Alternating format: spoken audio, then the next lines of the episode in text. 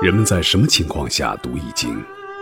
当你身处困境之中，当你以往所学的全部书本知识和你所积累的全部人生经验都不能让你走出困境时，易经能够给你意想不到的智慧和忠告。欢迎您收听由北京周易研究会创办人徐坤教授主讲的《六十四卦与人生》。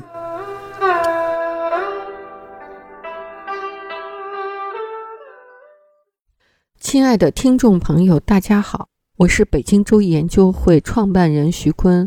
今天我带您走进周易殿堂，主讲六十四卦与人生。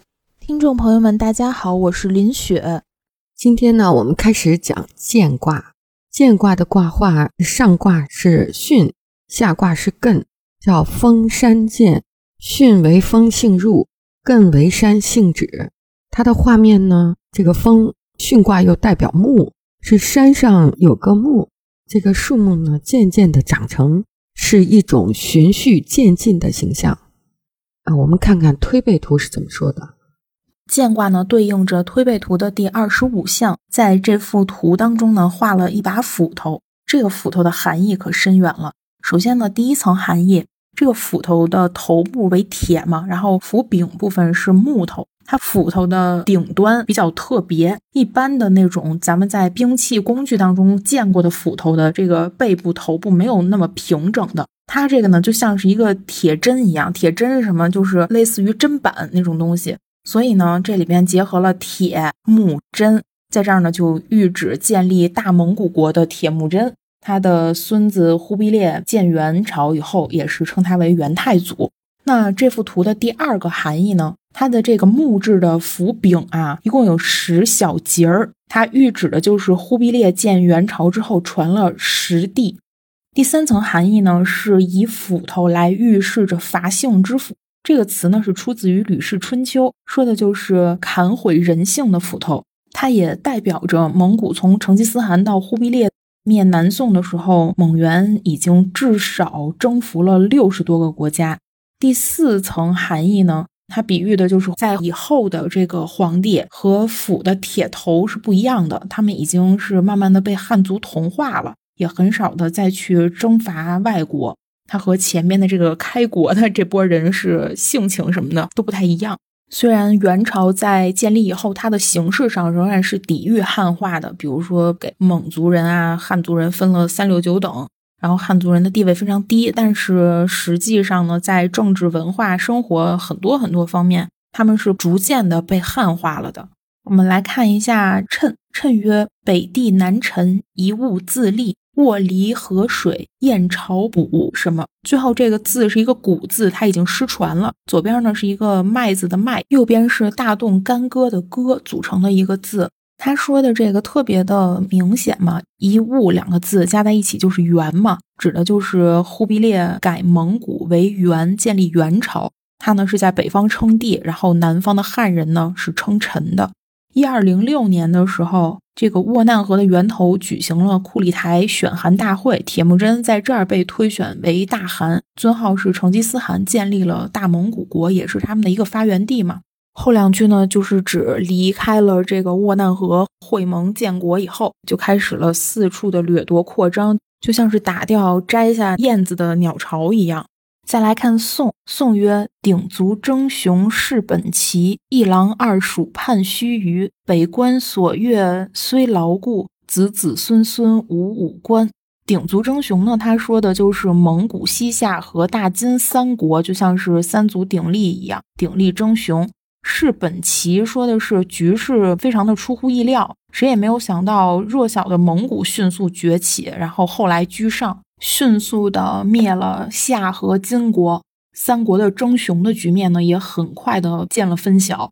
但是呢，虽然北国的蒙古军事非常的强大，但是在忽必烈建元朝之后呢，只能传十帝，五五官嘛，就指的是传了十个皇帝。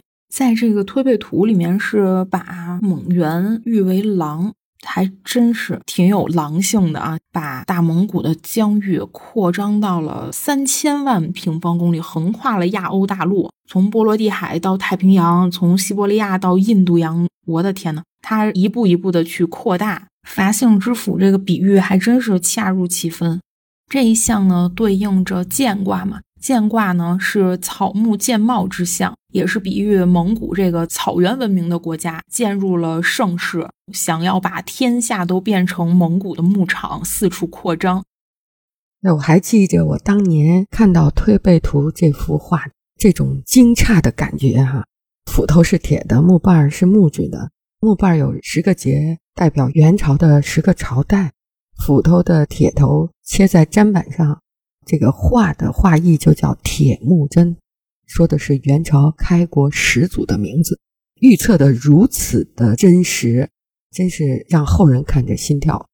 在《说文解字》里，见是进，是前进，进是稍有进步，不速不快。《续卦传》中说：“物不可以终止，故受之以见。”因为见卦前面是艮卦，艮代表止嘛，艮之后就受之以见。见者进也，扩而大之。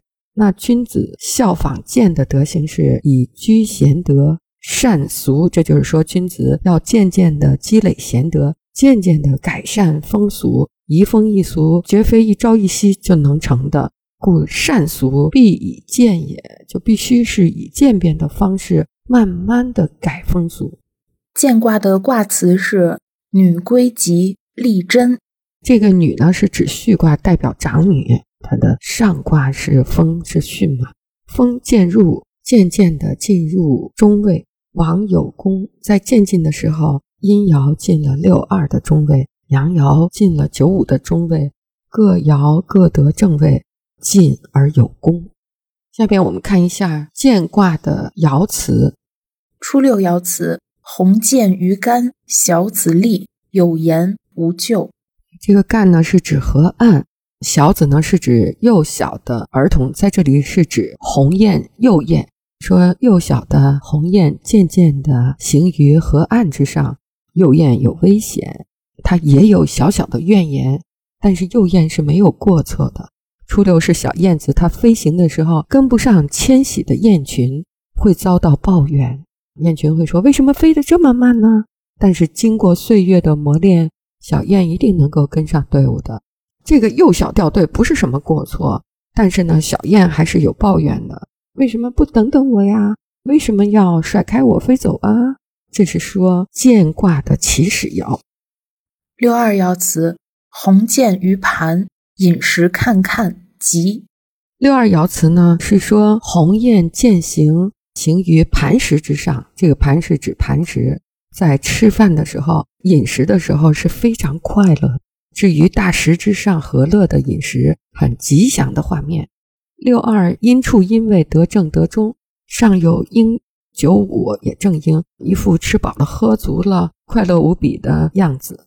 饮食和乐尽其能，即可知。九三爻辞：鸿渐于陆，夫征不复，复运不遇，凶，利欲寇。九三阳爻阳位得正，在下卦的最上爻，它的画面呢是说鸿雁渐行于路上。鸿雁是水鸟，进入大陆自然不是栖居之地了，凶多吉少，顺互相保，雁群相互保护，和顺不能起冲突，因为周围的环境不好。那后边的爻辞呢是说男女处在非常态，夫征不复。丈夫出征打仗，久而不复返。作为妻子呢，也不能怀孕，也不能孕育下一代。在打仗的乱世中，男人却遇敌寇了，女人呢是不育不孕。六四爻辞：鸿渐于木，获得其绝，无咎。六四的爻辞呢是说鸿雁渐行于树木之上，落在了一个方形的原木上，可以得到落脚的树枝了。有暂时驻足的地方是蛮好的。九五爻辞：鸿渐于陵，复三岁不孕，终末之盛吉。九五爻辞的画面呢，是说鸿雁渐行于高山之上，见于陵，那个陵就是丘陵高山。说妇人三年不孕啊，你看前面说丈夫出征了，女人不孕不育，这都过了三年了，战争还没结束。看来真是满怀着希望，盼望着能够孕育下一代啊。上九爻辞：鸿渐于陆，其余可用为仪。即上九呢是说鸿雁落在了陆地上，羽毛可以用来装饰，因为鸿雁善于飞翔，不善于走。这种水鸟呢，它的循环路线呢就是飞行，着落在河岸又飞行，着落在磐石上再飞行，落在了陆地上又起飞，落在了高原上再起飞。如此循环往复，周期推进，这是最得见到的完美的、最有深意的轮回。在这个轮回过程中呢，鸿雁的羽毛是越飞越美丽，在阳光的照耀下，光芒四射。见卦呢，他说的见到就是很简单的，就像鸟的本性原来的样子是什么样子呢？它就是起飞着陆吃食。再起飞，再着陆，再吃食，这就是它一生的循环。那鸟呢，必须接受鸟的本性原来的样子。那扩而大之呢，人也是如此，人也必须接受人的本性原来的样子。那人的本性原来的样子是什么样呢？我们社会主义核心价值观的基本内容就是按照人性原来的样子来设计的。比如在社会层面的价值取向，自由、平等、民主、公正；在国家层面的价值取向，富强、民主、文明、和谐；在公民个人层面的价值准则，爱国、敬业、诚信、友善。其实，我们看看平等，就来源于人性本来的样子。我们说这个平等不是平均啊，它是价值的平等。比如人生而平等。